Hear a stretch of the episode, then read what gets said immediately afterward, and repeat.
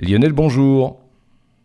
Bonjour. Dans cette chronique, vous allez nous parler aujourd'hui des couleurs de deux planètes de notre système solaire, en l'occurrence Uranus et Neptune.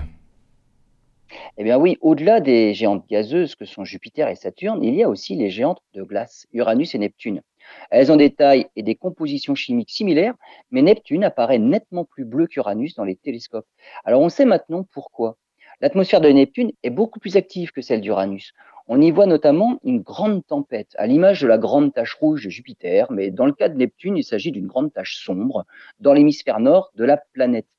En développant des théories pour comprendre les nuages et les brumes des deux planètes de glace, les astronomes ont pu, en même temps, expliquer leurs différences de couleurs. Les modèles impliquent trois couches de brume d'aérosol, des fines gouttelettes sous forme de fumée ou de gaz, en suspension à différentes altitudes dans les atmosphères des deux planètes. Eh bien, la couche intermédiaire, juste au-dessus de la condensation du méthane, se trouve être beaucoup plus fine pour Neptune que pour Uranus. Et comme pour l'atmosphère sur Terre, la lumière du Soleil est diffusée dans notre atmosphère et le ciel apparaît bleu. La différence d'épaisseur de cette brume dans les atmosphères des deux planètes glacées fait qu'elles n'ont pas tout à fait la même couleur.